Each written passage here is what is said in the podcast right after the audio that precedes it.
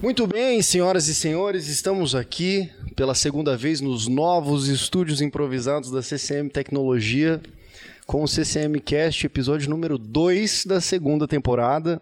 Hoje temos aqui mais uma vez o Breno, que eu acho que foi o recordista de, de gravação do, do, do da, temporada, da temporada passada, não foi, Juninho? Tá entre você e o Cleiton, é, eu acho. Várias, realmente.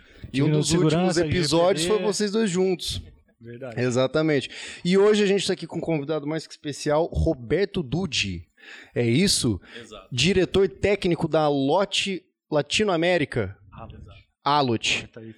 Não, Alot, não tem problema. A gente pronuncia errado às vezes aqui, é, é a vida. Tá Alot, a Alot é uma empresa de segurança de rede e trabalha com essa parte de, de, de provedoras de, de internet, é isso? Isso. Falando um pouquinho, bom, muito, muito obrigado pelo convite. Estou bastante, ah, bastante feliz em estar aqui com vocês. É, primeiramente, para falar um, um, overview rápido né, sobre a Alot. É, ela é uma empresa israelense. Né, ela nasceu ah, com inteligência de rede, visibilidade, inteligência de rede, tráfego management, esse tipo de coisa.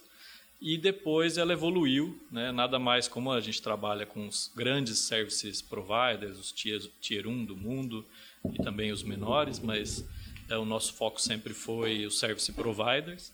E ela, nada mais natural, como já estava na rede da, das operadoras, ela evoluiu para a área de segurança.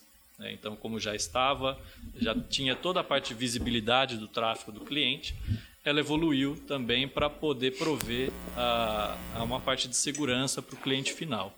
E é onde a gente tem, tem crescido bastante nessa área. Nesse segmento específico de mercado massivo, segurança para o mercado massivo, uh, nós somos o número um do mundo nesse segmento específico. Mundial, então. Isso, mundial. Puta, bacana, é, cara. Eu, eu atendo, né, eu estou focado no mercado da América Latina, né, eu fico aqui baseado no Brasil, mas eu fico eu sou focado no mercado América Latina, que é um mercado diferente, né? Quando a gente fala em Israel, o pessoal eles têm uma cultura, Outra cultura. bastante diferente. E aí e tanto a Europa quanto Israel quanto a Ásia é, eles têm uma cultura diferente, então tem que. Uma cultura diferente em que sentido, cara? É, é... Em sentido de, de consciência de, de segurança é, ou de um uso diferente? Não, eu digo uh, culturalmente, quando a gente fala cor corporativo mesmo, né? Tá. Quando você. O, o América, América Latina em geral, o latino-americano, ou até parte da Europa, quando a gente fala ali do, dos franceses, até os uhum. espanhóis, que são né, derivados da língua latina, a gente é um povo mais. fala mais. Mais caloroso. É um povo mais, mais que gosta de falar, gosta de conversar. Né? E quando a gente vai para o outro lado do mundo ali, o o pessoal já é mais direto e reto, então a, a gente uhum. até existe um, né, pessoal, você tem que se adaptar um pouco ao estilo quando a gente fala corporativamente, né? Sim. Por uma reunião aqui na América Latina começa conversando e etc. Quebrando o gelo, né? É, exato. Então, se você for para Minas, então você vai contar. Metade é, da reunião é o gelo sendo exato. quebrado. Então, a gente tem essa cultura, e dependendo do país, é, é mais ou menos, né? Uh, e quando a gente fala lá América Latina, quando a gente fala Israel, Alemanha, etc., são países que é mais é, reto, né? Então é um pouco mais frio entre aspas, mas é o jeito de falar. Eles Sim. falam, eles falam mais duro e você não pode levar isso para um lado, um lado pessoal, pessoal né? É, é, normal, é cultural. E o Roberto, faz quanto tempo que você está na Alut, cara?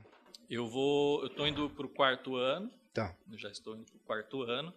Estou é, bastante satisfeito. É, foi um desafio bastante interessante entrar numa empresa é, global. Né? Uhum. Então você tem que lidar com fusos horários, você tem que lidar. Muita reunião de madrugada ou não? Sim, bastante. Né? É, umas seis gente, horas de diferença é, de fuso, cara. Israel é, são seis horas de fuso. Seis horas. É, é então, tempo, hein? América Latina é aqui, né? Invertido, então, o seu horário de trabalho. então, assim, quando você está num projeto grande, e você exige, óbvio, a gente tenta sempre casar um horário mais ou menos no meio, né, do caminho. Para ficar bom para os dois. Mas é, às vezes não dá a agenda, então é reunião 5 horas da manhã, acontece.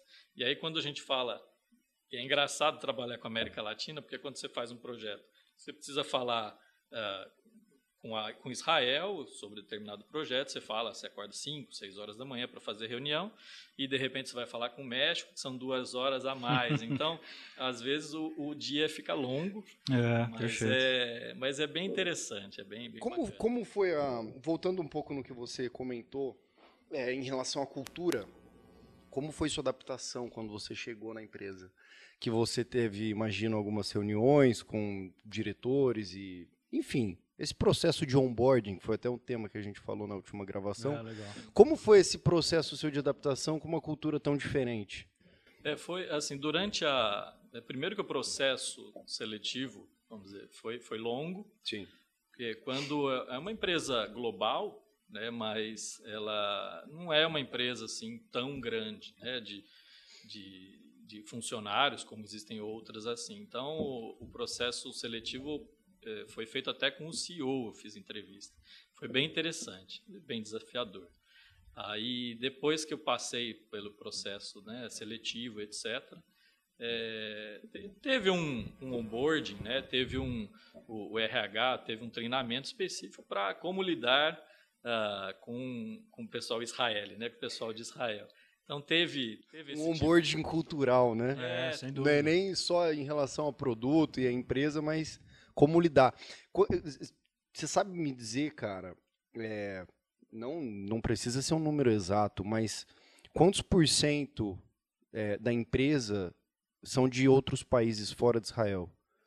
É, hoje a empresa, o, o, o headquarters, né, fica em Israel, Sim. fica em, em Tel Aviv. E, e aí existem outros escritórios espalhados no mundo. Né? A, a- parte ali no, em Israel fica mais o head, né? o pessoal, a diretoria e etc. Né? Fica o pessoal, as cabeças ali ficam ali. E, e- e o pessoal espalhado, hoje a gente está mais ou menos 650 ah, funcionários espalhados pelo mundo. É, então, grande parte está espalhado pelo Entendi. mundo. Aí, na América Latina aqui a gente tem um escritório eh, em Bogotá, na Colômbia. Aí tem o pessoal de professional services, de, de customer service, pessoal que atende o suporte, etc. Então tem, tem uma quantidade eh, razoável de pessoas aqui na América Latina. E aí tem escritório nos Estados Unidos, na, em Madrid, na Ásia, Japão, na Índia, etc. Tem outros escritórios espalhados por aí. Mas é, a porcentagem de, desses 600 e poucos funcionários é, menor está tá em Israel por conta que lá fica mais o pessoal do Red Uhum. e, e o resto está espalhado. Eu imagino que deve ser bom fazer reunião com a chefia, né? Ir visitar Tel Aviv. É, a gente... Estados É, com, Unidos. a, com a pandemia diminuiu bastante. Não, né, agora, agora ferrou, mas. Mas- Esse último ano não teve Puta. como. Mas... É, mas no, o meu primeiro ano eu fui quatro vezes para Israel. Foi bem interessante, porque eu não conhecia, né? Uhum. E, e eu, eu, eu sou católico, então foi bem interessante que eu pude ir para Jerusalém. Contato. Conhecer a cultura. Puta. Foi, foi, Bacana. foi fantástico a primeira. E foi no, na primeira vez, foi até interessante, porque a primeira, primeira vez que eu fui, foi, teve um feriado. Aham. Então eu acabei passando passando o feriado lá.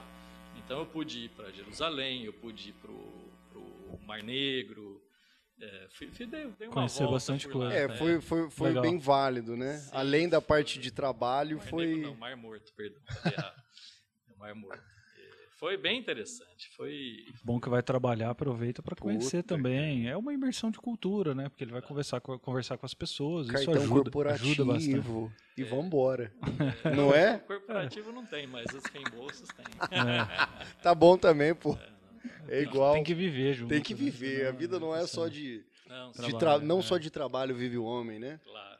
não. Puta vida. É, essa, é- essa imersão de Israel é enorme, né? Acaba conhecendo vários pontos turísticos, É. turísticos, as pessoas, e aí tem o outro lado. Como ele representa a América Latina, ele também tem a ponta do lado de cá. Tem- E como é, cara? Espanhol, é bem- então, é seja, bacana. devia estar falando inglês lá, vira pra cá pra outra reunião, tá falando Tá espanhol falando já. espanhol. É bem bacana cliente. porque eu sou, desculpa te cortar, Imagina. é porque eu sou da área de vendas, né? Sim. E, e aí existem o, o Sales Kickoff, né?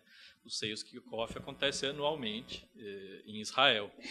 E aí vai todo o pessoal, todo o time de vendas, né, vai para Israel, para algum local que eles determinam, eles fazem um evento. E, e esse evento acontece, o último foi, foi em Jerusalém. De, né? Então eu estive lá de novo em Jerusalém. E aí eles alocaram um espaço, foi bem interessante, bem bacana. E eles fazem né, um evento, eles, e, e aí eles contam um pouquinho dos resultados do ano e etc. E aí vai todo o time do mundo né, para lá de vendas. Então são pessoas que você é, só vê virtualmente né, e conversa virtualmente. E lá você tem essa possibilidade de, de interagir, tá de conversar com o pessoal. É, é, é, muito rico, né? É muito interessante. É uma experiência cultural muito rica, conversa, né, Conversa, você toma, você senta no, no, no boteco para conversar com o pessoal de todo canto do mundo, né? E aí cada um com seu, seu jeito, sua maneira e sua cultura é bem, bem legal. É bem Estar em Tel Aviv fazendo amizade com um mexicano, tomando uma cerveja belga. É, é muita cultura diferente numa num, num, num, momento, né? Sim, é muito interessante. E ouvindo, óbvio, comendo uma comida local, típica, ouvindo um som local, é muito, é, é muito rico. É um bombardeio de informações, é, né, o começo, cara? O começo, né, como você mencionou, é, é, é, é muita informação mesmo, porque você, eu falo inglês e espanhol, e, e aí você está falando, eu tenho são três pessoas do Brasil, né? Então você fala português, daí você fala com um colega da América Latina, daqui a pouco você está falando com o pessoal lá de Israel, com o pessoal uhum. de outro lado do mundo que é em inglês e é bem é bem rico. Isso no começo é cabeça fica é, é muita informação. Se, pelo amor de Deus, cara. Depois depois e óbvio, né? Com todo o desafio de você estar tá começando uma empresa nova, etc. Com esses fuso horário, a gente está acostumado aqui no Brasil acorda faz reunião etc. E aí você tem que se adaptar. Você tem que. Hoje é automático, mas você vai marcar uma reunião, você tem que pensar em todos os fusos, você tem que olhar as, as, as agendas, você tem que pensar em um monte de coisa que você não pensa Sim. aqui, né? E como você vai fazer a, a, reunião em inglês, você vai fazer reunião em espanhol, depende do cliente. Tem cliente que não sabe falar inglês, então tem que ser meio a meio. É, é, bem, é bem interessante, é uma experiência. E você se adaptou bem a isso rapidamente, pelo visto? Sim, não, sim. A gente, o começo é difícil, né? É uma, uma quebra bastante grande, né? Uhum depois a gente se adapta, o ser humano se adapta em qualquer ambiente, né? Então a gente se adapta muito bem. E como você foi parar em diretoria técnica de uma empresa de Israel, cara? É, foi, foi bem interessante, uma jornada bem interessante. Eu, eu comecei no, no mercado de telecomunicações, né? Eu comecei na uma das empresas da Claro, né? Eu trabalhei oito anos na Claro e no grupo, né? Claro é, antes era NET, né, enfim. É, trabalhei oito anos, trabalhei oito anos na Algar, é, então foram aí 16 anos na, com telcos, né? Tudo atendendo cliente. Sim, é, tem, não, era mais interno, né, na parte de infraestrutura. Uhum, suportando os clientes é, nessa infraestrutura de forma geral. Então, Aí depois na Algar eu tive a, a, oportunidade de sair um pouco da área técnica e ir para a área comercial, Sim. que foi aonde eu me encontrei, né? E que você você ali está como é um, é um, é um, engenheiro de, de vendas, né? E você tem a possibilidade de estar nos dois mundos, né? Então você tem que fazer apresentação para o cliente, você tem que elaborar um projeto, você tem que defender internamente, você tem que olhar custo.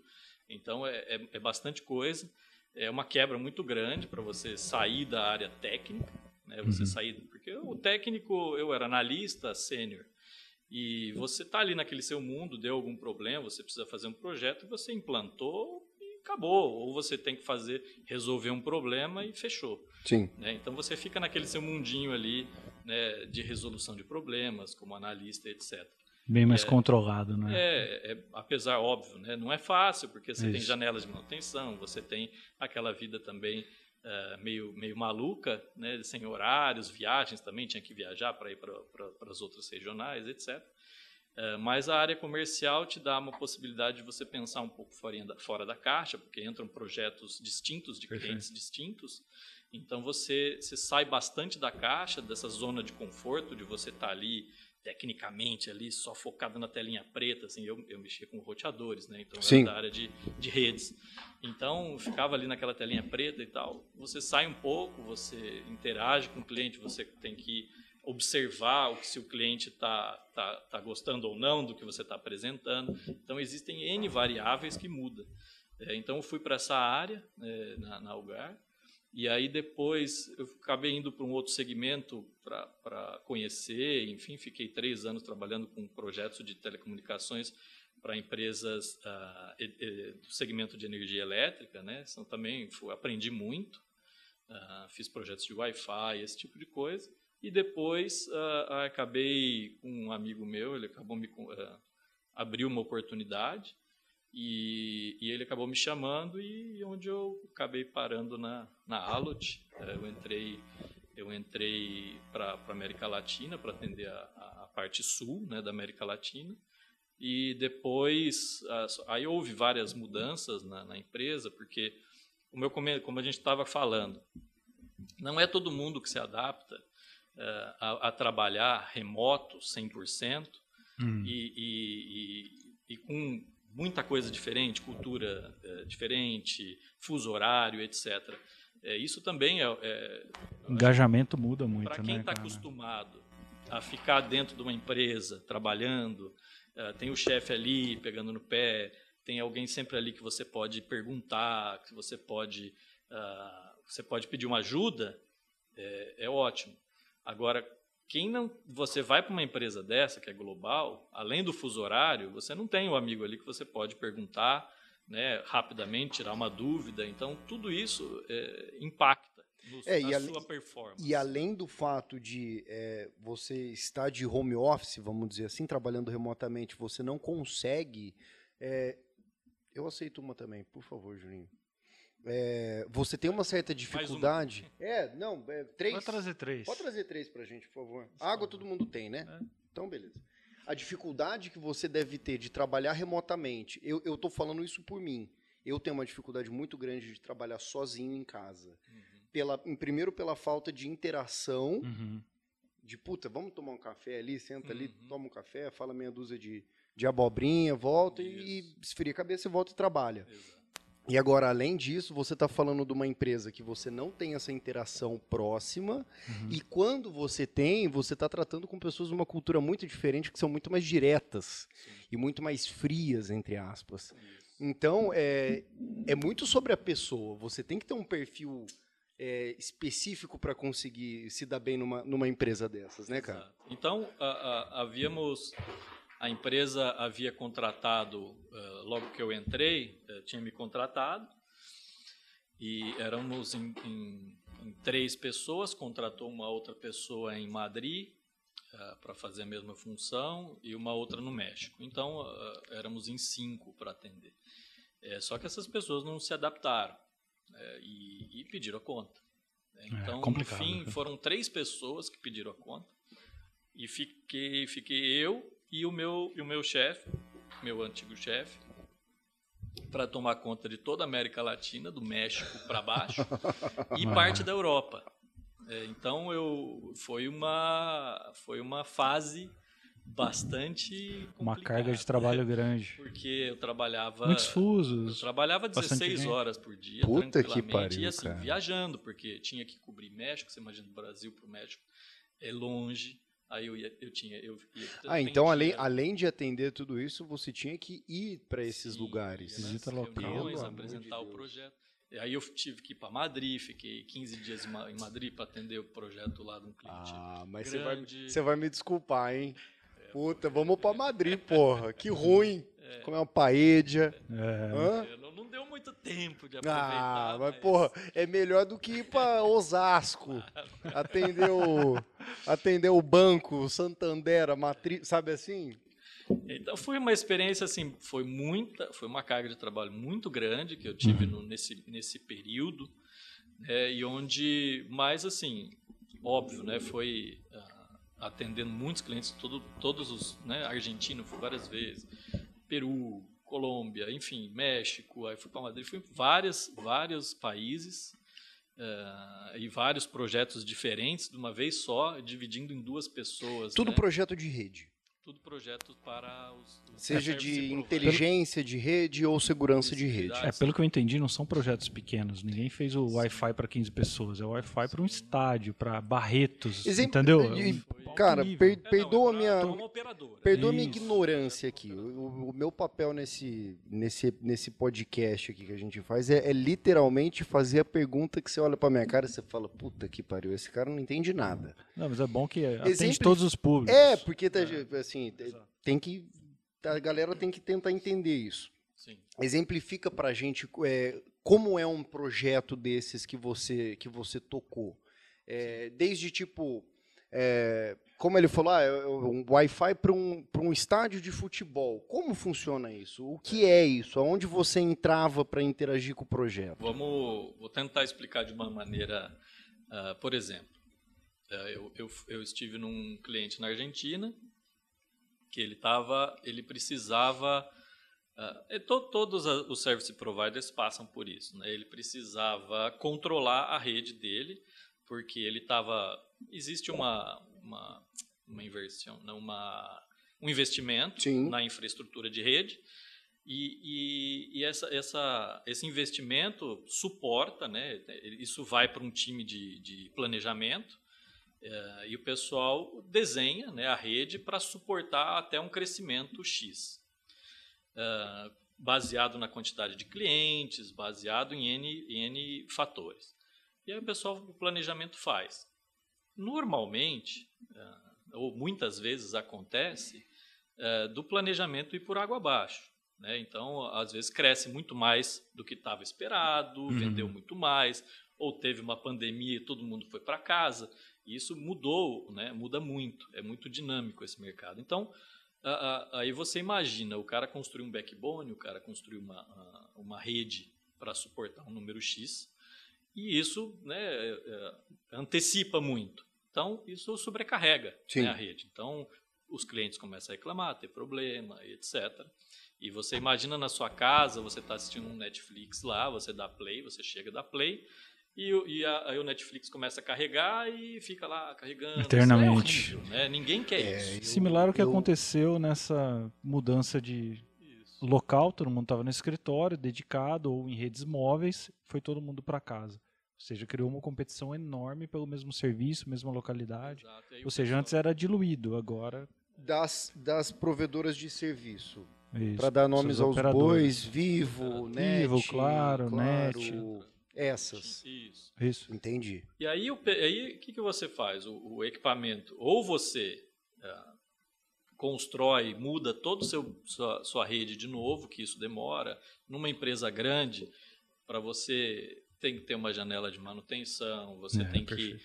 você tem que implantar outros equipamentos para aumentar o throughput, para aguentar essa quantidade de pessoas.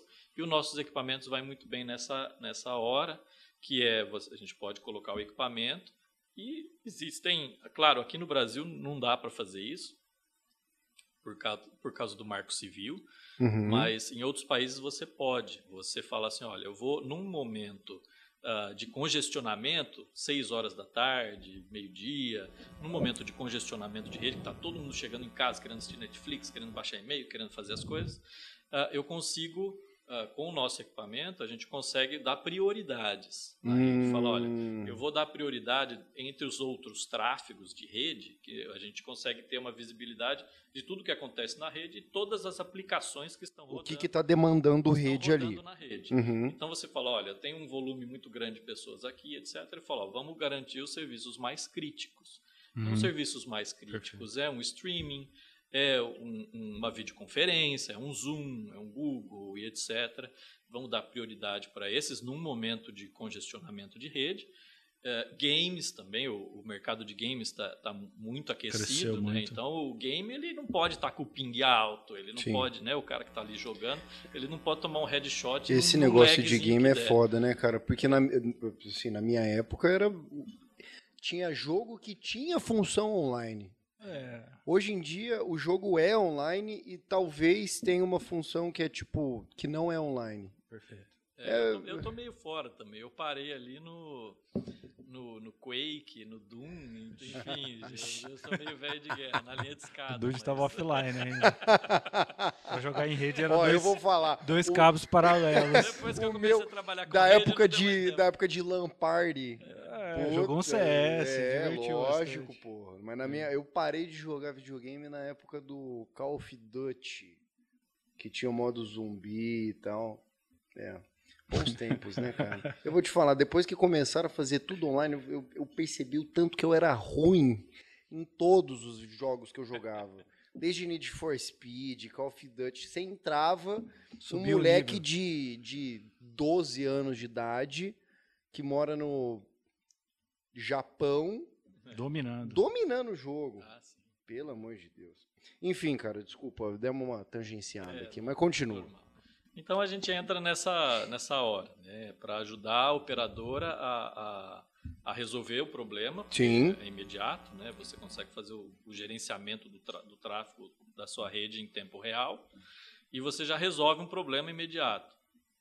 E aí dá tempo, né, de, de, dele fazer toda a parte do planejamento de novo e aumentar a capacidade é, num, num segundo momento. Então ele apaga ali, o, resolve o problema de imediato, garante uma qualidade de experiência para o usuário, que é hoje que as operadoras buscam. Muito importante. É, é qualidade de experiência para o usuário final. Então a, o equipamento consegue. É, o que, que, é esse equipamento, cara?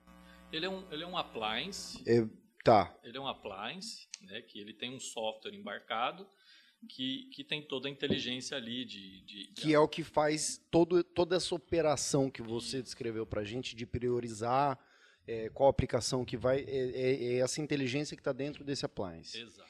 O Breno, traduz para mim aqui para ver se eu estou entendendo para o lado certo ou não.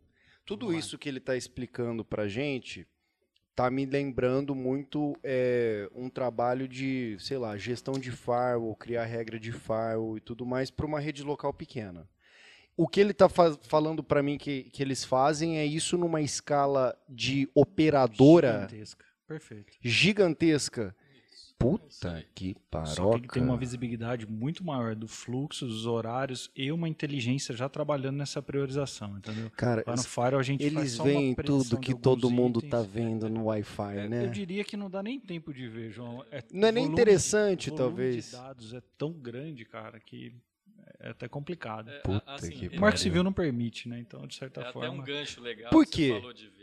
Pode, pode falar, pode falar. Depois a gente volta nisso aqui.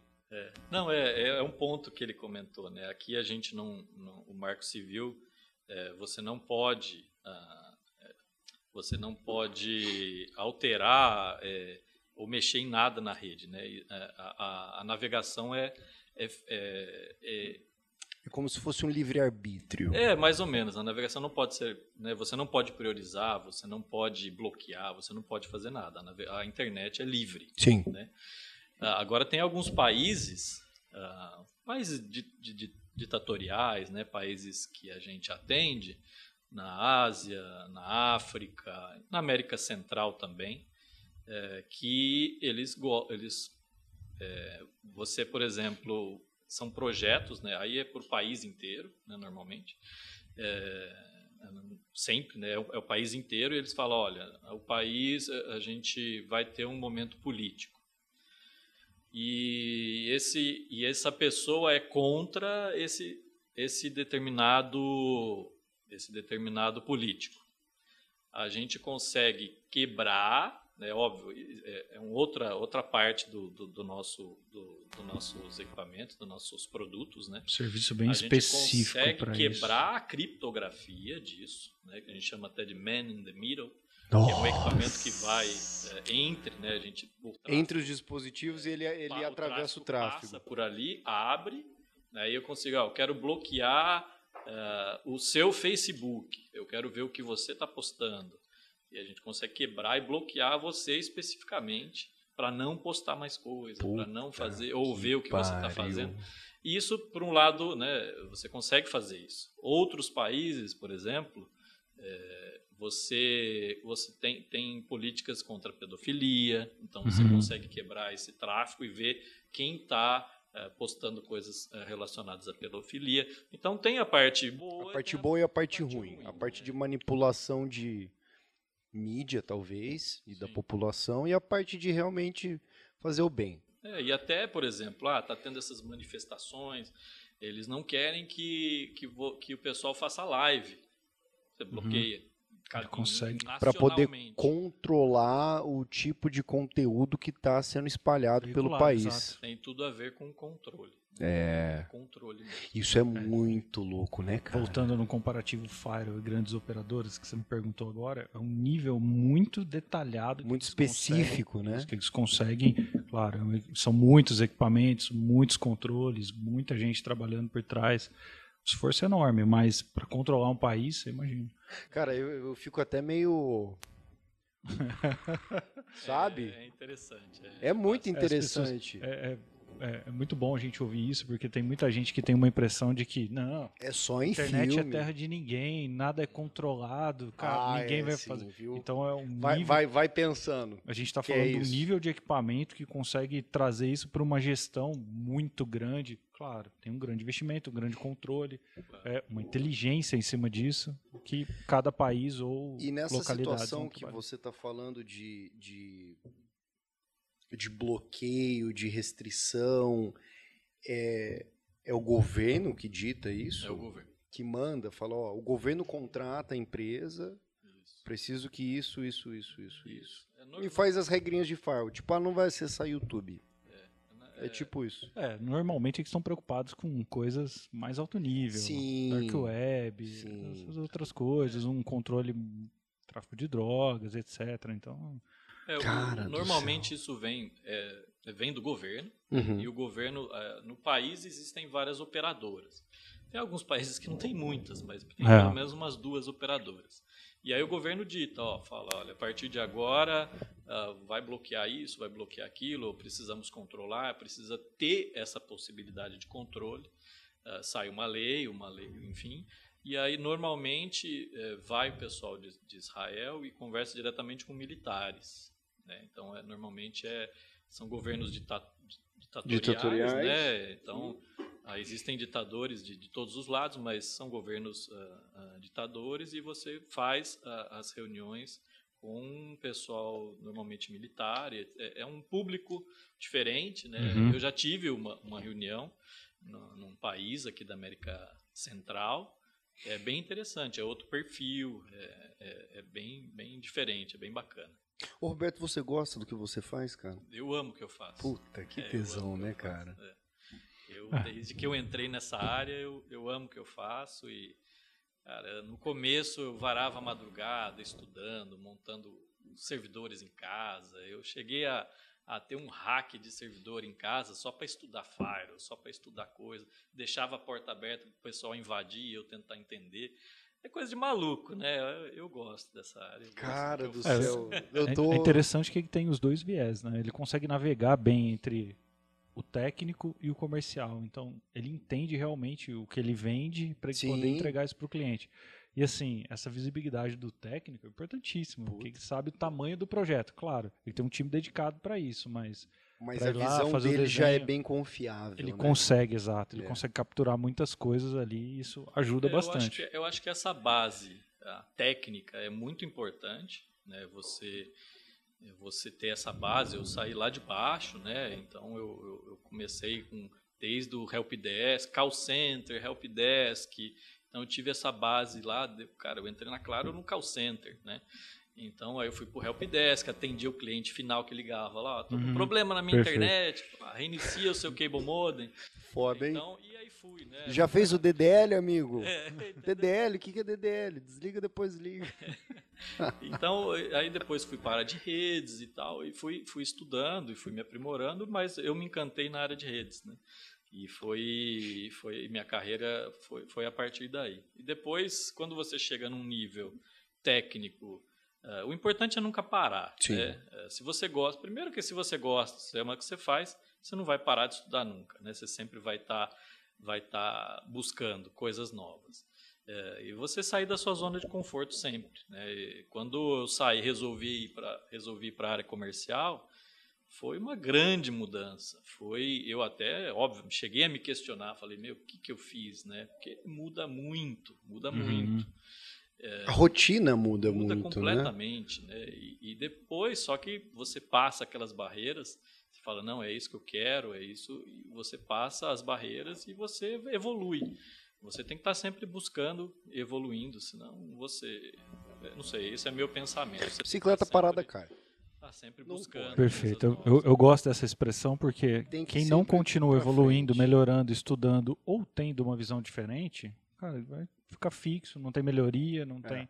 Então, às vezes é importante o desafio é. também, mesmo que não precisa ser em três línguas assim, qual ele assumiu, né? Mas, Mas é importante. tem que ter perfil também, nem todos Isso. têm perfil. Tem muito, tem, é a tal do, da carreira Y, né? Tem muito, tem, tem gente é. que cara, quer ser o melhor do mundo uh, técnico ok, é uma decisão, é um perfil. Uhum. Eu não. Você chegou num limite, você fala, ok, já, já sou sênior, é, para onde eu vou agora? Ah, eu vou virar um gerente, eu vou para uma área de gestão, ah, para gerir um time, ou vou para uma área de vendas. É, então, você são decisões que você toma e, e normalmente, né, existe o dinheiro está em todos os lugares. Uhum. É, você tem que, óbvio, ir, ir em busca né, da, da, do que seja melhor para você, mas... Ah, mas é, o comercial é bom, comercial hein? É, porra! É onde está o dinheiro, É né? lógico, porra. no comercial você ganha, como vendedor, você ganha mais que seu supervisor, dependendo da... Sim do modelo que você trabalha. Quando vende, né, João? Quando vende, né? Porque tem, tem que saber que é, também ali. É outro tem ponto que ter o traquejo. Quando vende. Parece fácil, cara. Projetos para empresas de telecomunicações, para telcos é, grandes, demoram a, a, curva, né? Quando você vê, faz uma venda para enterprise, existe um, um ciclo, né? De seis meses, às vezes um ano, no máximo. Quando a gente fala de telcos, Hum. É, até três anos. É, é o 5G está aí para dizer, é. né? O tamanho dos projetos. Então, Conta pra, uma, uma observação só que eu queria fazer. É, eu vejo que esse caminho que você fez de ter um grande conhecimento na área técnica do que você faz uhum. e depois ir para a área de vendas, ir para o comercial, isso te dá uma vantagem absurda. Porque você tem a habilidade de comunicar de fato sabendo o que você está falando. Porque você estava colocando a mão na massa. Não era um negócio que te ensinaram, tipo, ó, oh, é só você segue esse script aqui, se o cara fala isso, você questiona com isso, você fala isso, você sabe o que você está falando. Aí é que tá, tem duas, é uma faca, né, de dois gumes. Aí. Dois legumes. É, uh, eu tenho a minha zona de conforto era na, no conhecimento técnico. Só que quando você vai apresentar um projeto uh, para um cliente, você está frente a, ao pessoal da engenharia, Sim. a área técnica, ele vai te fazer perguntas ali técnicas, e você também está, uh, muitas vezes, com o pessoal comercial. Ou muitas... A sua comunicação tem que ser muito então é, é difícil essa. É uma, é uma habilidade que não é tão simples. É. A pessoa técnica conseguir se comunicar tão bem nesse formato. Mas quando conseguem. É, até é. porque você tem que, é, além de você ter que traduzir, você tem que é, você tem que explicar de uma maneira que a pessoa comercial entenda. Né? Então, Quem compra não compra o técnico, né? São Exato. algumas vendas, né? e aí quando a gente vai para uma área de, de segurança nas telcos, hum. muda ainda mais, porque você vai falar com o pessoal de marketing.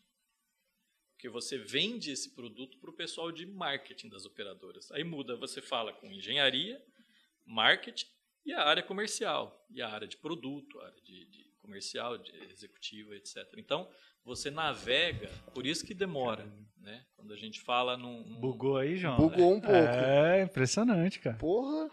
Porque aí você que navega legal. em várias. Aí quando a gente fala numa, num grande service provider, é, a área fica em outro estado, às vezes, então demora e as, e as áreas não se falam. Então você tem que fazer uma reunião com engenharia, uma reunião com o pessoal de produto, uma reunião com o pessoal de marketing. Ah, foi interessante, custaram, acho que faz sentido? Faz. Então aí isso vai começar a passar para outro nível. Ah, agora vamos fazer isso com com gerência, nível gerência. Aí você faz as mesmas reuniões para nível é, gerência. Por isso que a curva é um ano. É. E aí, Muitas áreas. Aí Muitas até, até isso fazer sentido, ir para ir o pessoal da diretoria e etc. Então, isso você vai passando por várias áreas, até chegar no, na pessoa ideal, né? É, demora. Então, até isso fazer sentido como um projeto, a não ser que é, acontece, mas acontece menos, mas acontece, olha, estamos procurando isso. E aí você está ali, você apresenta e faz sentido, já é alguma coisa que, já eles, é um que eles já estão construindo, mas normalmente não. Você tem que ajudar a empresa a construir o projeto que faça sentido para eles, para poder lançar um, um, edital, uma RFP. Para abrir para concorrência, ou seja, ele constrói com você, abre para concorrência com o risco de não fechar contigo. Exato. É, é, parecido, a gente passou por um processo, lembra? Uhum, de, sim, de RFP sim. e tal. É, eu geralmente quem que assina o cheque, cara? Que área? Depende. Qual que é a venda mais importante? Depende. Quando a gente fala de infraestrutura, que é essa parte de gerenciamento de tráfego, esse tipo de resolver um problema, é engenharia. Tá. É infraestrutura, o planejamento, etc. Quando a gente fala nessa, nessa linha. Quando é, é, é relacionado à segurança, projetos de segurança para o cliente final, normalmente é o marketing que tem a verba. É mesmo, é cara. É então, a não ser que seja alguma coisa muito específica, mas normalmente é, você provê um serviço. Você imagina, a operadora está provendo um serviço de segurança para o seu cliente final. É você na sua casa, é, você ter um serviço de segurança é, para proteger a sua casa, para proteger os seus filhos de acessar site, ter um, um controle parental. Tipo é, exato, isso, isso que eu ia comentar. Muito interessante o que ele falou, porque a gente está falando de marketing, às vezes as pessoas estão pensando só numa divulgação, mas olha o, controle de streamer, tudo certinho. É controle um projeto parental, muito vendável é né? para o cliente final. Sim. Vender isso como benefício. Sim. E aí você Importantíssimo. Imagina, Uh, todo mundo está em casa, né? Foi para casa na pandemia, os pais, etc. Né? Então você começa a vivenciar coisas. Eu tenho filhos, né? Então você tem aquele, aquele, uh, o, você a primeiro, primeira coisa que você pensa é em proteger seus filhos. Porque Sim. É. a internet é um mundo, né? É um mundo. Eh, na minha época, como criança, eu não tinha isso. E, e a quantidade de informações que, que que acontece, né, que existem na internet, com, com Google, né, dar uma busca, é absurda. Então ele pode, se, a, se, o, se, a, se o seu filho entra num viés uh, de buscar coisas erradas, ele pode ir né, para um caminho muito né? ruim. Então, você, com, o seu papel é proteger os seus filhos sempre da internet, inclusive. Né? Então, você oferecer um produto Ótimo que comentário. você possa controlar o horário que ele acessa a internet dentro de casa, controlar o que ele vai acessar. Né? Por exemplo, em casa é controlado qualquer site de pornografia, qualquer jogos, dependendo, etc. É tudo controlado. Tudo isso feito por você. Sim. Pessoalmente, você Sim. você controla lá? Não, é, é, é que eu, eu, tenho esse produto, né, um dos produtos que a gente tem, é, eu tenho em casa. É extensível, ah, tá. extensível para ele como funcionário. Mas aí... de, de outra forma, você ter um perfil infantil lá no YouTube, por exemplo, é um controle. É melhor, uma maneira entendeu? de fazer é uma esse forma controle. de isso. É, é um marketing entregando esse produto. Entendi. É aí, verdade. É, então é, é isso, o, como você vai vender, porque é um, é um, produto diferente, não é uma caixinha que você vai e compra. É um produto que, por que, que vai para marketing? Porque ele tem que fazer uma divulgação desse, porque as pessoas elas não sabem que tem esse problema até uhum. você mostrar. Né? Então, esse, esse é o ponto. Precisamente. Então, o marketing entra para mostrar, fala, olha, as crianças estão passando por, por, um, é, por um problema ou estão, estão uh, em risco, uh, você precisa proteger sua casa, você está em casa, você precisa. A, o seu filho, eu passo isso, né? A minha filha, se deixar, ela vira, vira à noite no celular. É. Né? Então você tem que bloquear. É, é, é, é para a saúde dela, mental, saúde física. Saúde mental importante. E etc. Então você tem que restringir isso. Não, os nossos filhos estão em perigo, entre aspas. Né? Então o papel do pai hoje é. Antes a gente falava: olha, filho, meus pais mandavam eu, eu voltar para casa, não ficar na rua. Sim. Hoje você sai da internet. É. Né? Mudou. Então você precisa controlar. Antes você ficava na rua e sua mãe ficava lá dando uma olhada, ver se você está ali. Hoje você, cara, como que você faz isso? Então você precisa de, de alguma ferramenta que vá te auxiliar a você ter esse controle. Então, hoje, se eu entro no, no aplicativo, eu vejo o que, que ela está acessando é, e bloqueio, falo, a filha está na hora de dormir. Puf, bloqueei a internet, acabou.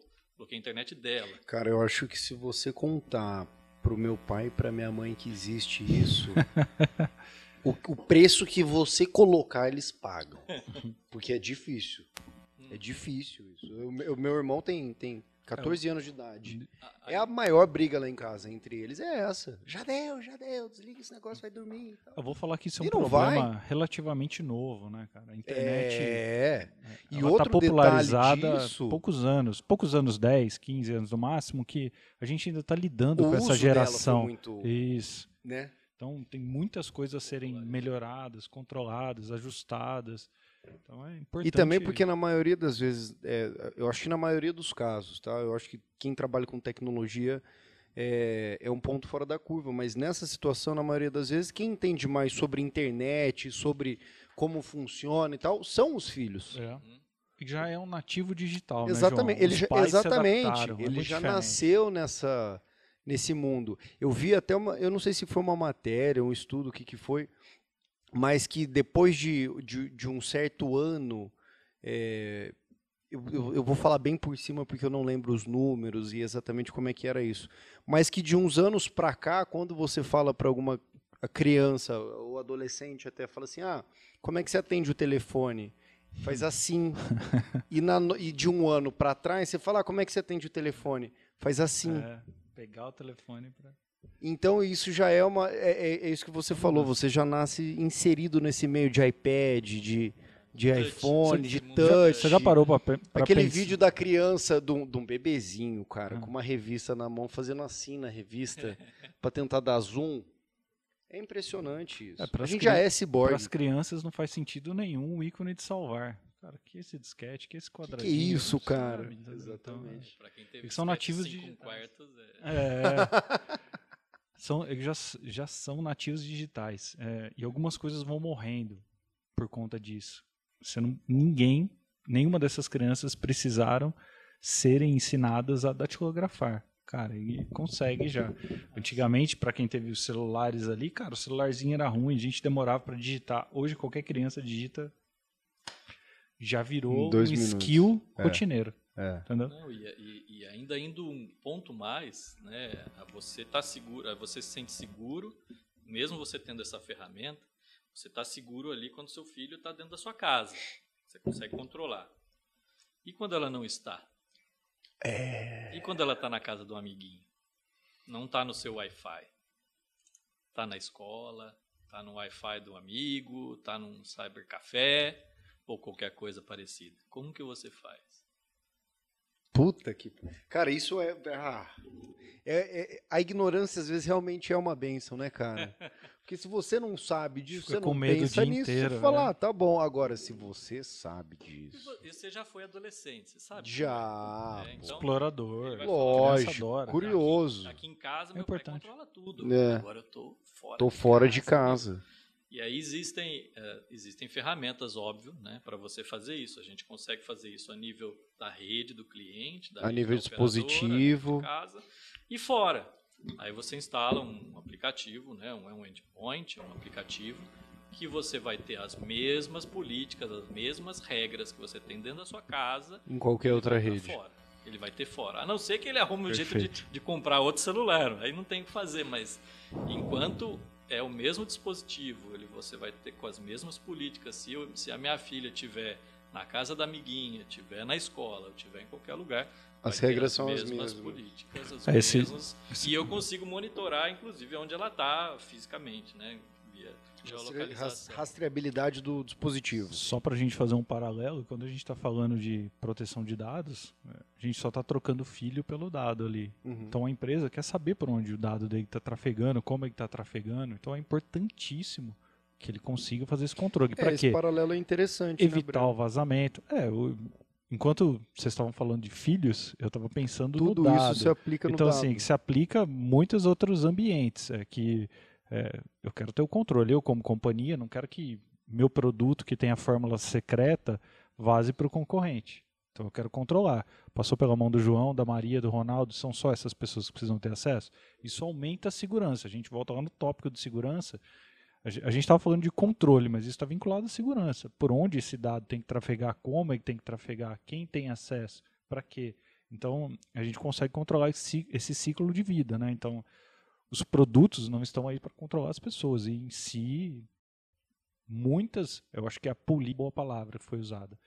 A gente cria as políticas para controlar o modelo de dado e o que deve ser trafegado, como trafegado. Porque isso pode ser um risco ou pode ser um bônus. Depende de como a gente trata. Depende do ponto de vista. É exato, perfeito. Eu acho muito interessante isso tudo, cara, porque é, a gente está explorando meio que uma. É isso que você falou. A internet é relativamente nova. É uhum. É, que nem um, é que nem uma droga nova que inventaram, um remédio novo que inventaram, que, porra, é. Ah, faz mal? Não dá para saber ainda. A gente uhum. ainda não sabe até onde vai com tudo uhum. isso. A gente não sabe onde pode chegar. Não, eu posso... É, ele, ele, deve saber porque ele trabalha com né, top secret. Eu posso acrescentar ainda uma, uma pimentinha a mais. Boa. Puta, então acrescente, cara. Agora, isso a gente estava falando de filhos, proteção de filho, isso são os nossos, no, nosso maior bem, nosso maior é a coisa mais importante na nossa vida. Sim. Mas daí quando a gente vai para segurança, você tem costume, uma pergunta, você tem costume de comprar produtos chineses? Eu homologados. Já comprei, mas não não é não é uma coisa recorrente. Você... Assim, o que eu já comprei é tipo assim capinhas hum. pro meu celular. Agora você concorda agora. comigo que, cara, todo mundo compra coisas num Ali. Com, enfim, AliExpress sim, sim. clássico. Né? Enfim, de Extreme, etc, etc. Então, é, é um boom né, dos produtos chineses. E os produtos chineses, normalmente, em geral, né, eu estou generalizando, normalmente vêm com um nível de segurança baixo. Uma segurança... câmera de segurança, uma câmerazinha IP, uma câmerazinha de hum, interessante. vigilância. Eu quero colocar Bom uma câmera para monitorar a minha casa, monitorar o meu filho. Ah. E aí você coloca uma câmerazinha Quem lá. mais está assistindo Pô, junto? E aí isso é um é um ponto IoT, importante da segurança, é um, excelente. É um, é, um, é um dispositivo IoT, é um dispositivo ali que está dentro da sua casa que você não sabe exatamente a procedência, que o que, que tem ali dentro. Então, normalmente, e as pessoas, por também não ter conhecimento, deixa lá o login e senha padrão, esse tipo de coisa. Então, hum. outro fator para esses dispositivos serem invadidos, a partir do momento que você está na internet, você está sujeito. Para esses dispositivos serem invadidos, é muito fácil. E aí, a partir do momento que eu, alguém invade esse dispositivo, ele consegue ir para sua casa inteira, porque ele, ele está numa LAN, né, numa rede local ele dentro da sua casa. acesso lateral. ele vai invadindo e você, ele consegue simplesmente entrar no roteador da sua casa, mudar o DNS, por exemplo, que é, o, que é o responsável tudo. por faz a, conver, a, a, a resolução de nomes resolução entre de nomes IPs IP, nome. Né? Então, quando você busca lá uh, um site, ele ele trans ele traduz esse nome desse site para um endereço IP, que é um endereço uh, da internet. Um número fixo, isso.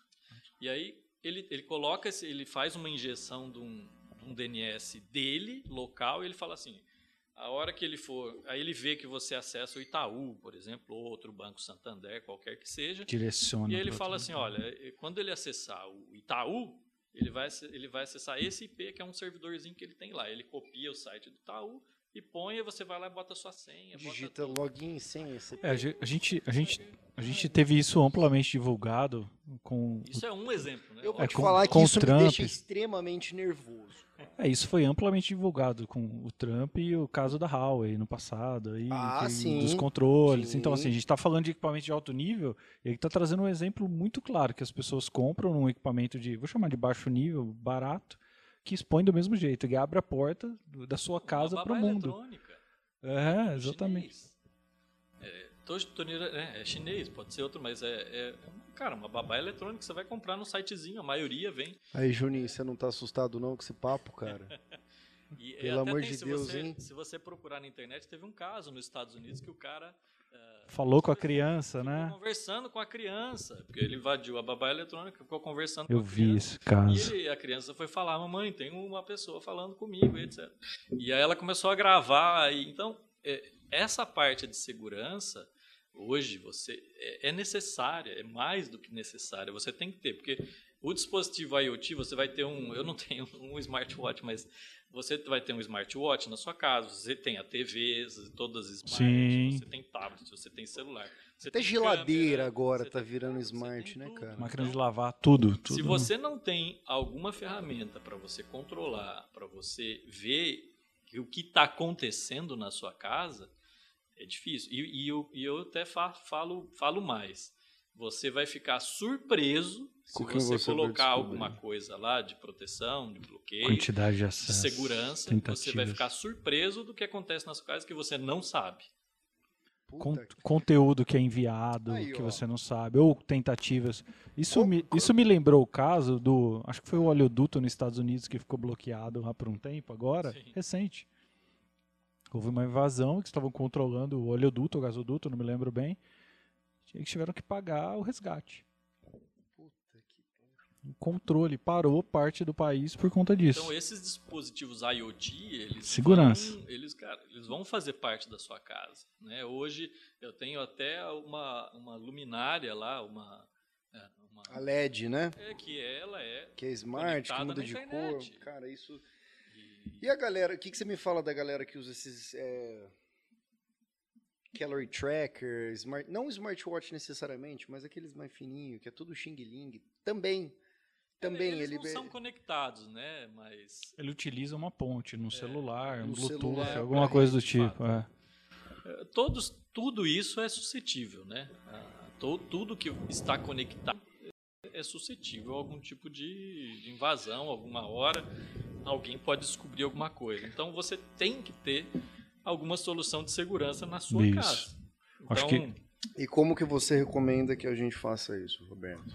Primeiros passos da Boa. segurança home security. Boa, porque a gente está falando até agora do risco desses equipamentos que não tem uma camada de segurança extra. Exatamente, Ou que é de baixo nível. Então, quem está É. dizendo pra gente Que é. nem o firewall do Windows. Se você que não souber o tamanho, o tamanho do buraco, E você os caras desativam ainda.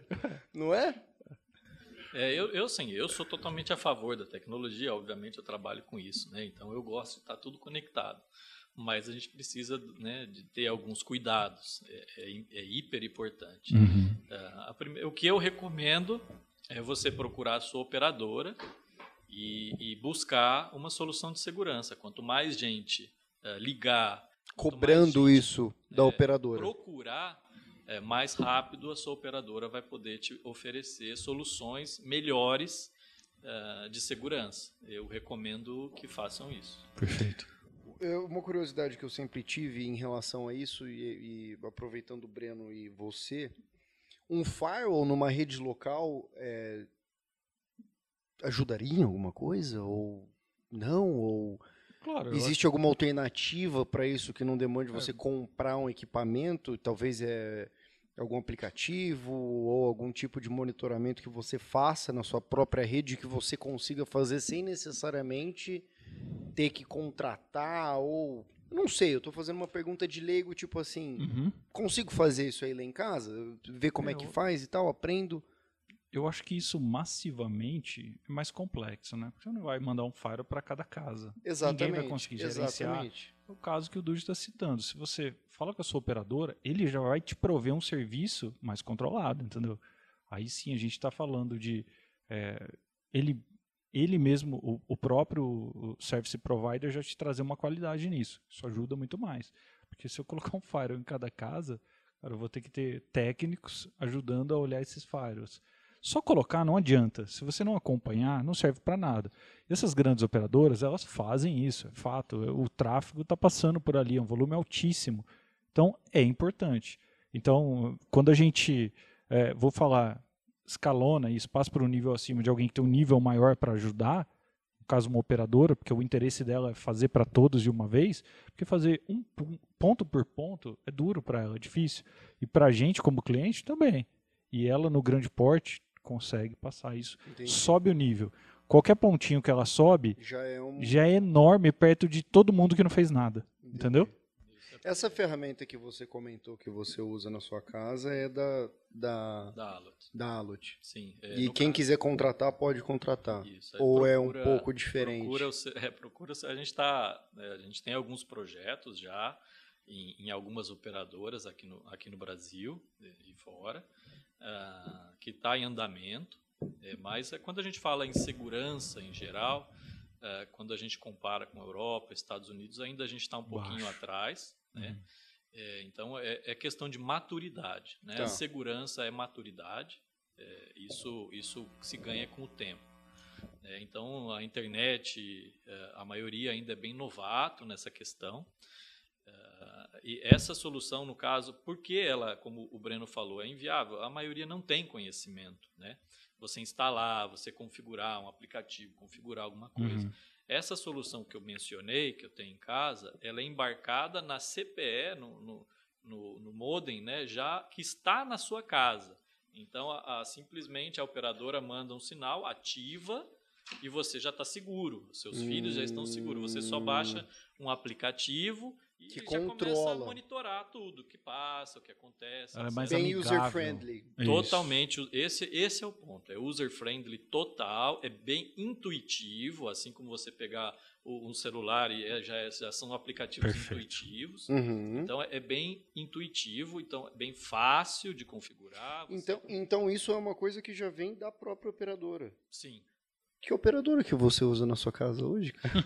cara, é, eu, eu já... eu moro bem no interior, né, entendeu? Eu tô falando, hum. eu moro numa cidade pequena muitas, que não né? tem...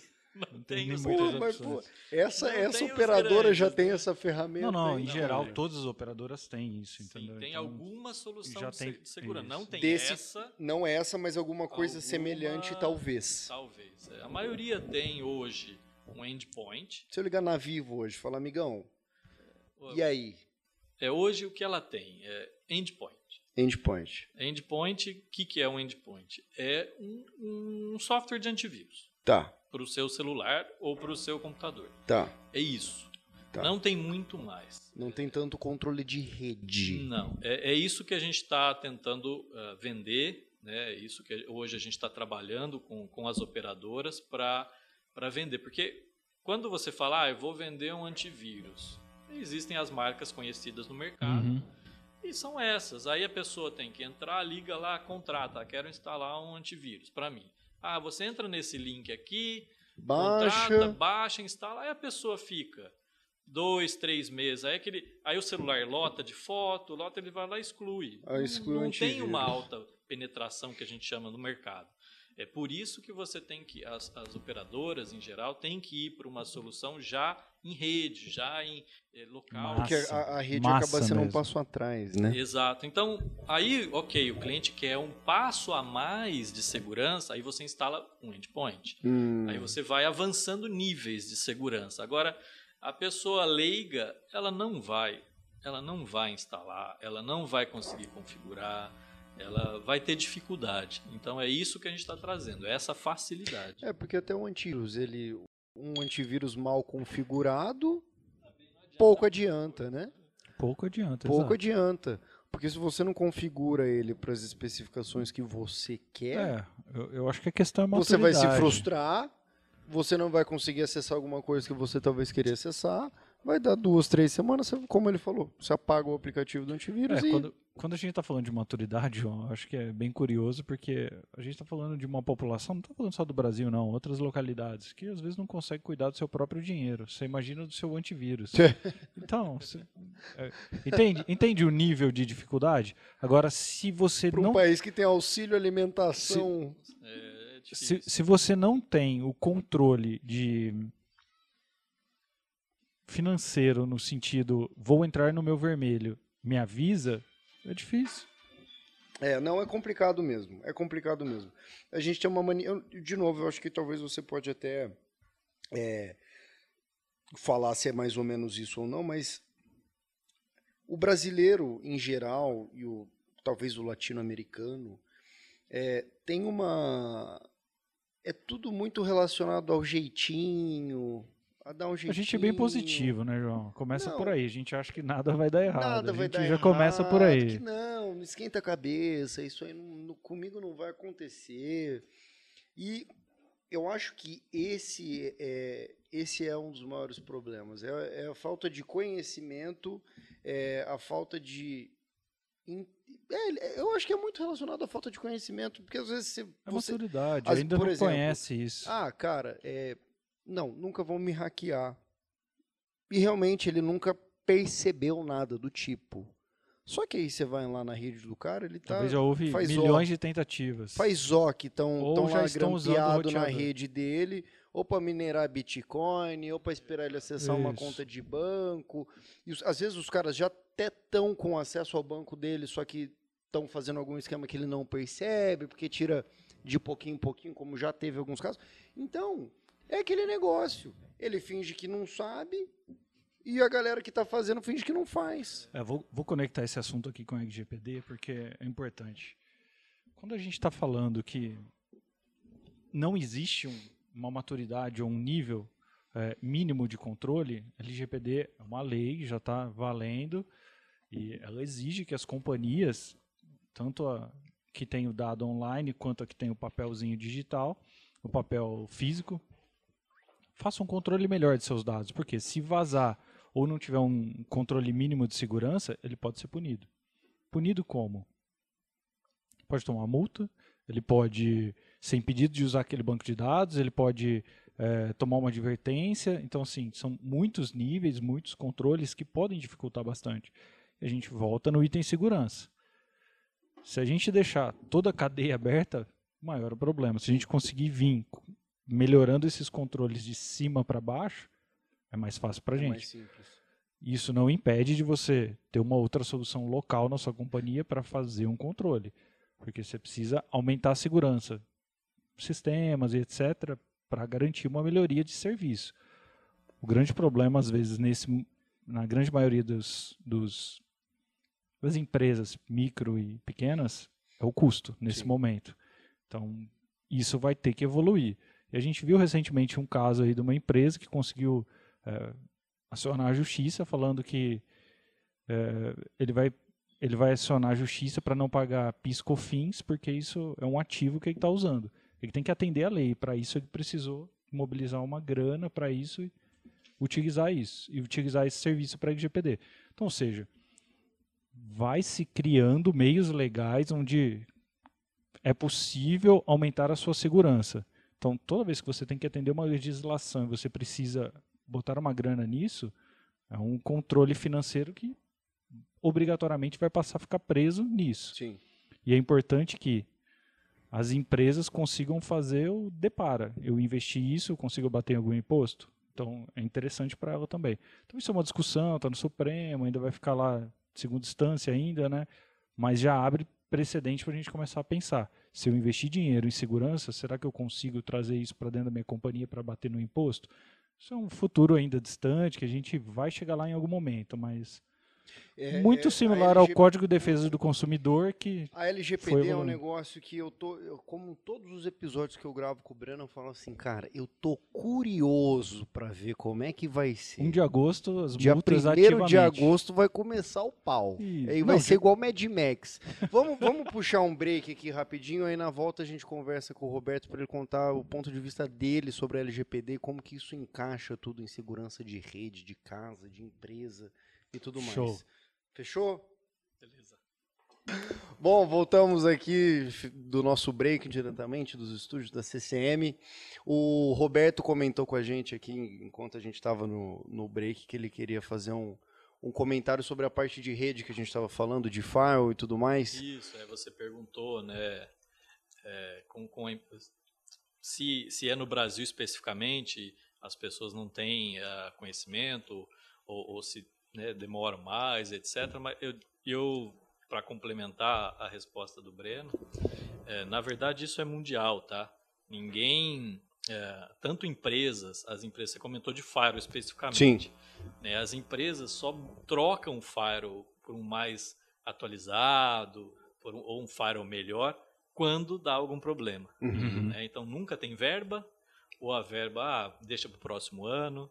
Uh, isso falando de empresas. Se empresas, uh, a gente está falando no mercado corporativo, enterprise, se as empresas fazem isso, né, prorrogam sempre os investimentos de segurança para uma troca de firewall, ou um anti-DDoS, o que seja, ou qualquer uh, ferramenta relacionada à segurança de rede, você imagina em casa. Né? É. Então isso, isso é mundial. As pessoas só se preocupam com segurança quando acontece algum problema. Né? E isso, e isso é uma mudança que isso vai é, com o tempo, né? a questão da maturidade que a gente falou.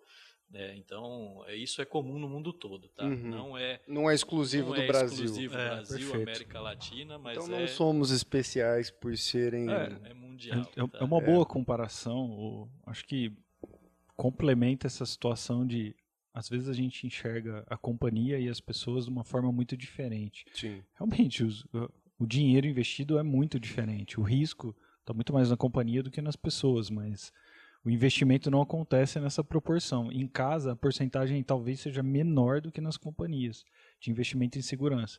Por isso que eu volto no camada de cima tem que estar tá mais seguro. Tem isso que tá ajuda mais alinhado. Mais. E nesse sentido, Roberto, é, sendo uma empresa global, é, você já deve ter atendido clientes é, na Europa ou nos Estados Unidos que já estão sobre o comando da GDPR. Perfeito. Como você vê, como você imagina, ou o que, que você acha dessa adaptação agora que as empresas e companhias brasileiras vão ter que fazer para entrar em conformidade com o LGPD? É, é uma boa pergunta. Hoje já trabalhamos com clientes na Europa, grandes, grandes operadoras na Europa, as maiores, e já estamos adequados a, a, a uma lei similar né, que tem lá, que é o Perfeito. GDPR, o GDPR, que também tem, tem muitas, muitas coisas do que tem o nosso LGPD. Então, já no nosso caso, a gente já atende muito bem. É, e eu sou, eu acho importantíssimo, né, essa lei de privacidade de dados, porque hoje é, com a internet, com as redes sociais, etc. É, é, o pessoal vendia, né? isso é um ativo, é um, é um é, muito rico você ter toda, todos esses dados à sua disposição de clientes e do que quer que seja e, e o pessoal uh, uhum. vende né, esse, essa, essas informações às vezes e etc. Então você precisa rastrear, você precisa ter um controle sobre essas informações, que esses dados são é, é, é, é um dos ativos mais importantes que tem hoje em dia. Você precisa proteger as informações. Uhum.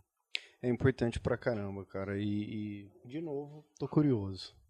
Tô curioso. É, o Breno tá cansado. Uma transformação, né, cara? Vai ser uma é, transformação é, Eu acho que ou vai ser um negócio que vai vir quente, dando tapa na cara de todo mundo, ou vai ser. Não, peraí. Vai, vamos abrir uma brecha aqui. O povo tá se adaptando ainda. Enfim. Vamos ver o que, que vira. É, tudo, tudo isso é vivo, né, João? É As melhorias vivo. vão acontecendo. É... Eu li hoje uma documentação nova de DPR, eles estão alterando algumas coisas, então assim, se Faz quanto tempo que a GDPR tá. Cara, eu diria Vai, que. Faz alguns bons anos eu já. Eu diria né? que uns 10 anos trabalhando nisso, já, o pessoal já está trabalhando forte. Já é, uns 10 então, anos na Europa. Por esse lado, se a gente for pensar, a LGPD ela foi meio que baseada na GDPR é, em alguns pontos. Não, sem dúvida, aproveitaram bastante, bastante pontos, mas a gente já tinha o Marco Civil aqui, né? Então é. já era tratado muitos desses itens aqui. Então, não mudou muita coisa relacionada ao Marco Civil. Adicionou novas coisas, então tipo, não foi retirado quase nada do Marco Civil, trouxe novos pontos de controle. Então. Bom, veremos, né? É. Os próximos capítulos aí. O primeiro episódio que a gente gravar depois do dia 1 de agosto, a gente traz histórias e coisas que ficamos sabendo sobre a LGPD. Isso aí, 1 de agosto começa dia prim... Não, primeiro de agosto a gente, a gente vai gravar aqui o dia em tempo real. Todo mundo D. com o Twitter só, aberto, só lendo o que está acontecendo, notícias e tudo mais. É só, só para colocar um aditivo nisso, já tem mais de 600 processos na justiça. O pessoal não esperou 1 de agosto. Então, ah, é? o próprio PROCON já está atuando pessoal e tal. Então, assim, na verdade, o que a gente vai ter agora é uma organização mais controlada disso, para não ficar tudo indo para a justiça comum. Então, uhum. Esse é o objetivo, né? Então... É, vamos ver, vamos ver. Tô curioso.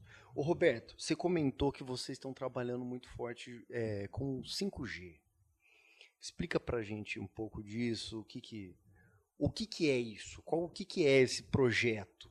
É, na verdade, o, o 5G é, vem para revolucionar né, o mundo. Né? O, o 5, hoje a gente atinge no 4G é, uma velocidade né? e, no, e no 5G isso vai multiplicar muitas, muitas vezes. vezes. Né? É, não só com relação a throughput, né? com a largura de banda, Uh, mas também, você imagina, você tem uma velocidade na sua casa de fibra ótica, etc. Quando você assina, né, você tem uma fibra ótica na sua casa e você vai poder ter uma fibra ótica, entre aspas, na, no seu celular, no seu no 5G. É, então, isso é muito potente. Uh, além dessa questão da, da, da largura de banda, da quantidade de dados transmitidos, Uh, o 5G ele vai te dar, ele te dá um, um, um delay, um, um, tempo de resposta muito rápido. Né? Hoje a estrutura do 4G você tem pontos concentradores, né? onde, onde o tráfego vai e, e, e são menos. Né? Então a, a, a frequência né, do 4G é mais ampla, então ela tem uma, uma um capacidade, alcance. Isso, um alcance muito maior o 5G já tem uma frequência mais é, concentrada, men menor, é uma, uma, outra frequência, mas a amplitude é menor. Então, um range muito menor, mas com muita mais, mais velocidade, velocidade. tempo de resposta e etc. Então, ele está vindo para revolucionar. E, e o tema de segurança vai ser importantíssimo. Claro que aqui no Brasil ainda vai demorar um pouco.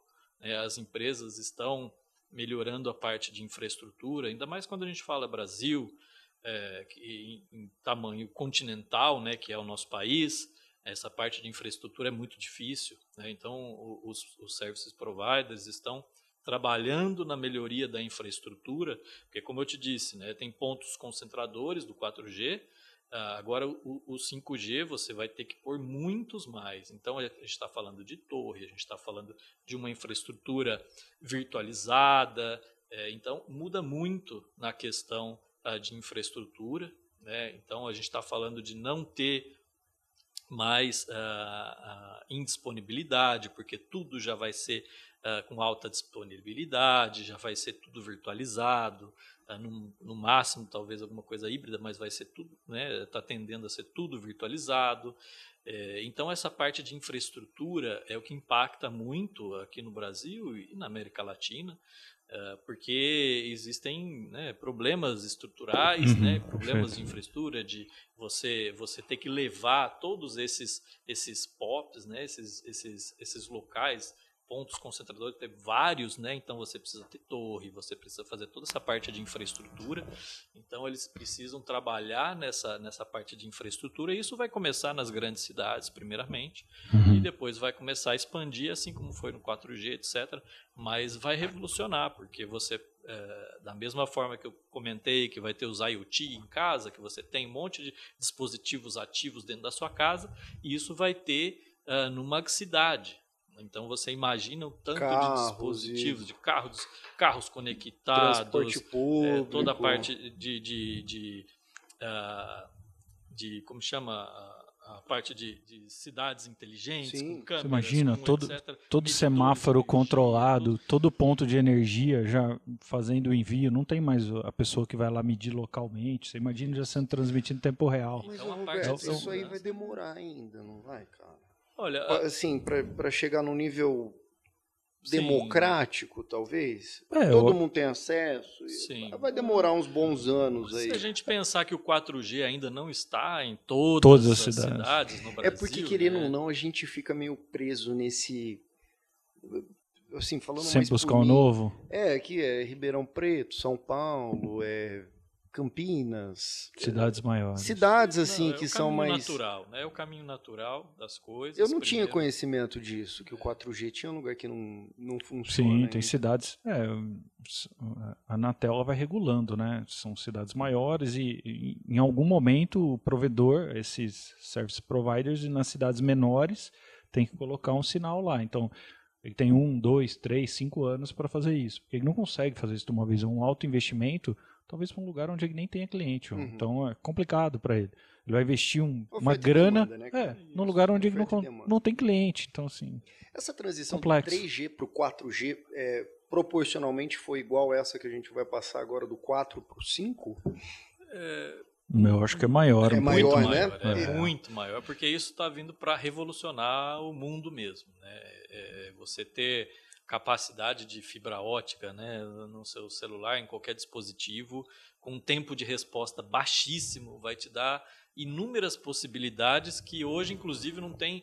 Uh, o pessoal ainda vai desenvolver muita coisa, né? Porque ainda é muito novo e, e ninguém está tá preparado. Uh, o pessoal vai, come vai começar a surgir, surgir gadgets e coisas que. Tudo que, baseado no 5G, baseado no né? 5G, porque é tudo, vai ser tudo muito rápido, tudo muito conectado. E aí, é, aí volta naquele ponto que a gente conversou, que é a questão de segurança, ter envolver sim, toda sim. a parte de segurança, porque o mundo vai estar conectado. Então. Risco o, enorme. É, é, bem. Muito complexo o é assunto. É, não, não é só ah. difundir sinal, tá todo mundo coberto e tudo bem. É, cara, é um grande investimento. A dificuldade maior hoje de fazer essa, essa revolução acontecer é a infraestrutura? É, de é. ter que colocar mais pontos e mais é, sim, antenas, gente, e, sim, enfim. A gente está falando a gente tem, primeiro tem que trocar todos os equipamentos para suportar todos, isso, né, né, João? Então você imagina, meu celular aqui é um celular de 2019 que não tem o suporte 5G. Ah, o, meu, o meu já tem. Para ah, vocês terem uma ideia, a, a, quantidade de POPs, eh, vamos dizer assim, de, de 4G que tem no Brasil é, vai ser, vai ser eh, para colocar o 5G só em São Paulo vai ser, acho que, maior do que a quantidade que tem hoje no Brasil de 4G, entendeu? É, é uma proporção assim bastante. Só em São Paulo? É, é Enorme, grande. É, então, é, então daqui uns 12 sabe, anos a gente tem 5G. Eu, eu lembrei, sabe que eu lembrei é, de um. Para mais? claro que os projetos vão iniciar, né? E isso vai vai aumentando com o tempo. Tem algum ponto já ativo de 5G no então, Brasil? Lançaram comercialmente é, tem, tem os testes. Empresas, tem. É, que estão fazendo testes. A, a TIM já fez, a Claro, uhum. entre a, a, a Oi, todos eles já fizeram alguns testes comerciais, né? É, mas ainda, ainda estão trabalhando na parte de infraestrutura. É, eu estive num cliente com o Vitor, deve ter um mês e pouco em São Paulo, e o 5G estava ativo na, naquela localidade. Então, certamente é um ponto de teste, onde eles estão verificando volume, o range, Você tudo que é coberto. alguma coisa de diferente? É, então, eu tava com o Vitor. No seu testando, Instagram?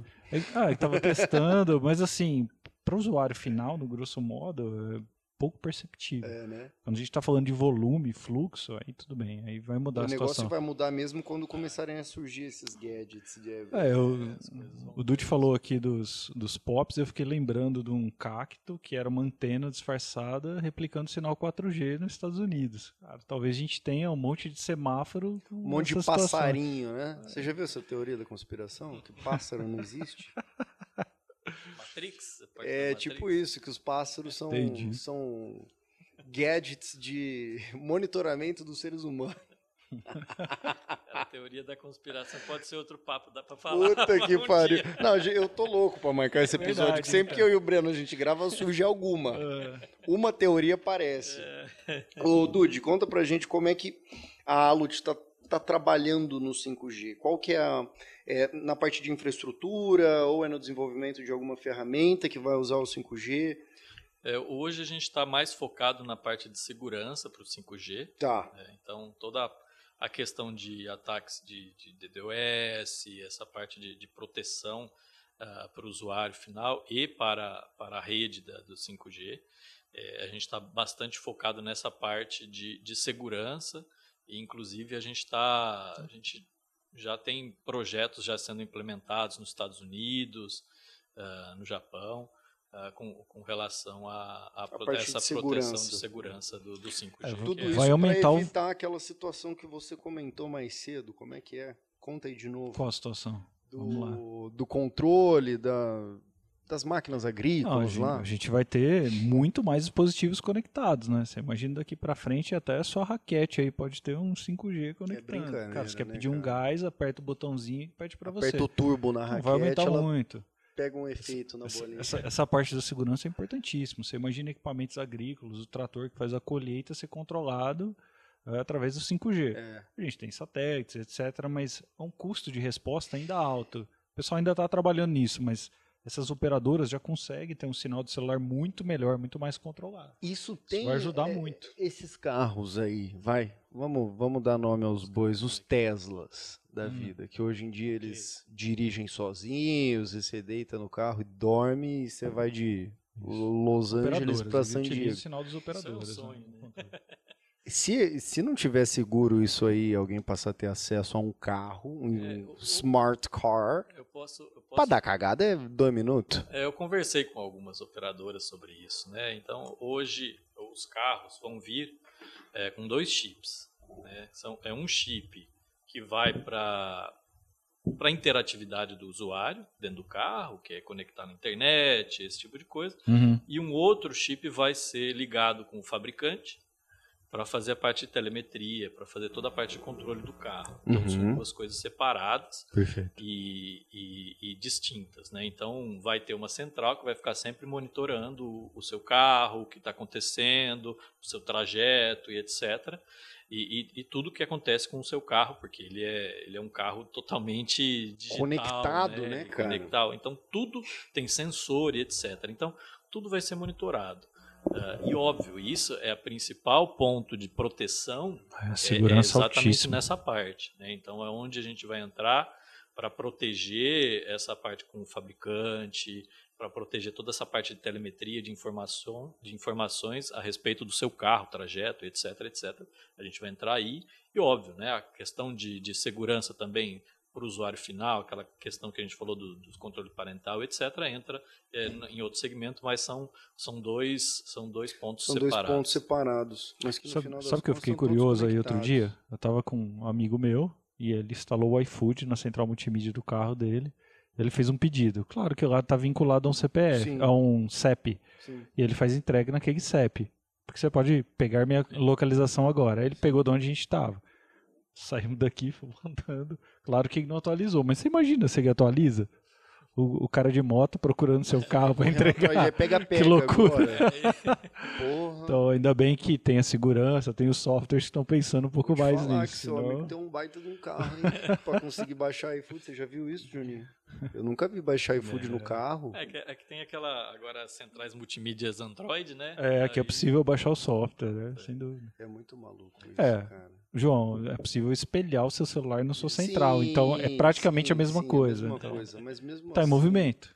É, é pelo amor de Deus, daqui a pouco os caras é, é, é, é um, o futuro, o futuro é ao mesmo tempo que ele é brilhante, ele ele é curioso. É, é, é Dá disso, medo também. Dá né? medo, É disso que a gente tá falando, Pelo cara. De Antes você tinha cinco dispositivos, agora você vai ter 50 no mesmo lugar, cara. Você pode ter o seu carro reportando você que tá com o farol aceso, isso ser um dispositivo um outro, se a sua central multimídia está ligada, se é outro dispositivo, reportar separadamente, então entendeu? Pode, pode, pode Cada fabricante aí... pode fazer o seu reporte, vou chamar assim. Imagina. a gente tá o quê? Há uns 15 anos da Skynet? Mais ou menos? É. É, eu... Vou começar a construir meu bunker. Então. É, lógico. começar a comprar arma. Pelo amor de é. Deus, cara. Arma pra Parece tirar Parece o no... Schwarzenegger lá. É. Eu sou, eu sou, meio, ra, meio raiz, né? apesar de, de, trabalhar com tecnologia, eu gosto, eu gosto de estar na, na roça. Assim, na né? roça, pezão descalço é, na grama. Isso aí, isso é aquele é cafezinho de manhã, aquele. É, isso pra hum, mim é gostoso. Né? É bom demais, né? Quero Roberto. ver a Skynet acontecendo eu lá na roça. Puta. plantando. Até chegar na roça já. Isso me lembrou muito a história dos russos que descobriram que a guerra tinha acabado quase 10 anos depois. Onde eles estavam, ninguém ia. Eu li um, é uma matéria. Isso, eu li uma cara? matéria no UOL que eles viveram anos isolados, que eles achavam que estava em guerra. Então, assim, eles continuaram Pelo vivendo. Pelo amor de Deus, os caras não tinham acesso a uma porra de um jornal. É. é, dependendo. A gente tá falando de roça, cara. Roça, roça, raiz, é né? Aquele é aquele negócio, o interior tem seu valor. Cara. É, Sim, o interior tem, tem seu valor. valor tem seu valor. Roberto, acho que é isso, né, gente? Bacana. Pulamos algum bate-papo legal. É, eu acho que se for entrar em cada um assunto, dá pra... Ixi, enorme. Ah, não, mas é, você sabe o, o, o que, que é o legal disso? A gente gravou o primeiro. Sim. Agora, a gente já tem um monte de motivo para te chamar de novo, que é para entrar a fundo em cada um dos tópicos que a gente Estou falou. à disposição. E aí a gente vem aqui, toma uma cerveja. Roberto, quero te agradecer pela presença. Eu que agradeço. Foi Obrigado. Foi legal pra caramba. Eu adoro entrar nessas conversas de futuro. É. Puta, eu fico maluco. O Breno aqui, agradecer o Breno também, que fez o, o meio de campo pra gente. Próximo episódio vocês contam como é que começou essa amizade mara- maravilhosa. Vou deixar pro próximo. Deixa pro próximo, tem que deixar o público curioso. Então, quero agradecer a todo mundo aí, Juninho, obrigado. Você que está ouvindo o CCM Cast fielmente, já conhece, agora a gente está mudando a partir de. é, faz um tempo já que a gente mudou o modelo. A gente está postando os cortes de segunda a sexta e de segunda a quinta da, da próxima semana. Então, um episódio a gente está aproveitando ele durante duas semanas com os cortes. E na última sexta-feira a gente posta o completo em formato de vídeo. Se você não tiver paciência, assim como eu, é, na primeira segunda-feira que, que o corte for postado, é, o episódio completo já está disponível no Spotify, no Deezer, no Apple Podcasts e no Google Podcast. é. Todas as plataformas aí de, é, de podcast você encontra o nosso conteúdo já Se completo. quiser- Se quiser ver a gente, estamos aqui. É, se você YouTube quiser ter o prazer de olhar pra gente, interagir com a gente, ver como a gente né, gesticula, fala aí, Roberto. Aí você tem que esperar, porque aí é só na isso aí. segunda, sexta-feira. Tá bom? Mas se inscreve no canal, ativa o sininho. Se você achou que alguma coisa que a gente falou estava tudo errado, comenta aqui embaixo. A gente está aqui para aprender junto com todo mundo, compartilhar o conhecimento que a gente tem, baseado nas experiências que a gente Perfeito. viveu. Obrigado pelas mensagens recebidas, o pessoal Isso que aí. mandou aí no LinkedIn, que mandou mensagem pra gente. Muito obrigado. Fiquei à vontade. A gente está aqui para produzir mais conteúdo sempre. É isso aí, Roberto. Se alguém quiser entrar em contato com você, tirar alguma dúvida, te adicionar no LinkedIn, você quer passar suas redes Aqui aqui? embaixo, adiciona. Tá aqui embaixo. Isso, a gente Instagram. Vai adicionar meus contatos. Pode colocar tudo aqui embaixo. Pode colocar. Eu estou Então à vamos- disposição também para bater papo, para conversar, para projetos e tudo mais que precisar. Então vamos que vamos. Show de Ó, já tá feito o convite pro próximo, tá bom? Tá bom. Gente, muito obrigado. Até semana que vem, CCM Cast. Juninho, tamo junto. Um abraço abraço, até logo. Obrigado.